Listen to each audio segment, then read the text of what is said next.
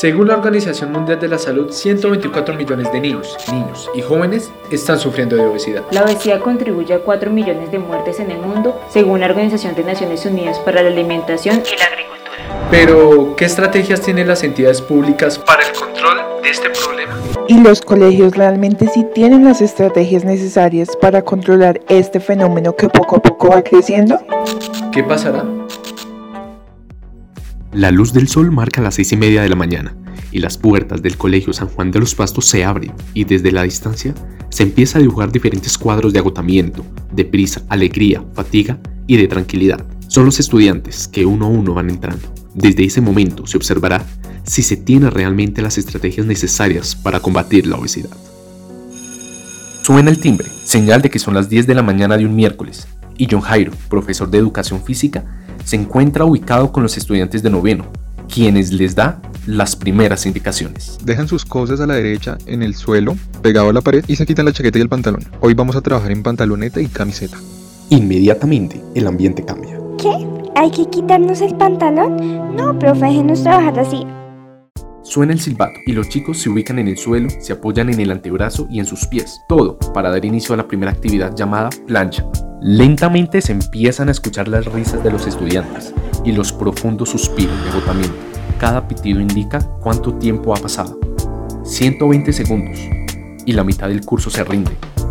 150 y pocos quedan, hasta que finalmente cumplido ya 210 segundos, queda una chica. Ella, con el rostro totalmente rojo y temblando, dice, No más, me cansé.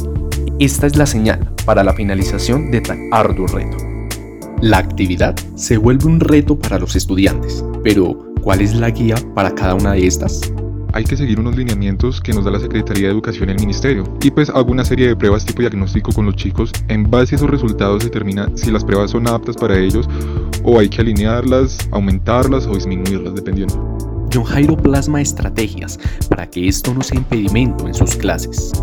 Trato de que la clase sea lo más dinámica posible. Tengo una actividad que se llama ponchados. Cuando jugamos eso con los chicos pueden durar pues en actividad física continua y pues más de una hora y aún así pues los chicos están cansados, quieren seguir con la actividad. Es importante resaltar que la institución educativa anexó una tercera hora de clases de educación física, con el objetivo de manejar una vida más saludable. Pero, ¿qué dicen los profesionales ante esto? Entrevistamos a la doctora Esperanza Fajardo, nutricionista y dietista de la Universidad Militar Nueva Granada. La Organización Mundial nos dice que el niño debe realizar diariamente 60 minutos de ejercicio. Sin embargo, la carga académica a nivel escolar nos dice que es una vez a la semana. De manera que desde ahí empezamos. No hay más tiempo para el ejercicio. Es por esto que la mentalidad de la institución cambió un 100%. Desde hace un año, el San Juan de los Pastos ha venido implementando un nuevo sistema para que el sedentarismo y estos temas de obesidad sean muy bajos. Carmenza, profesora desde hace 11 años en la institución, realizó una ponencia interesante frente a este problema de salud pública. Analizamos que casi siempre el estudiante es estático, independientemente que bajen y suban, pero el ejercicio es mínimo. De ahí surgió la idea de que es importante mantener una actividad física diaria, así sea corta, pero que se haga para tener mejor nivel de salud. También evidenciamos que la alimentación es supremamente mal, no porque no tengan, sino porque no saben alimentar. Por eso ahora manejamos una minuta alimentaria donde tiene frutas, donde tiene algo de proteína, algo de energía, dulce, algo así. Esto va dirigido por alguien especializado.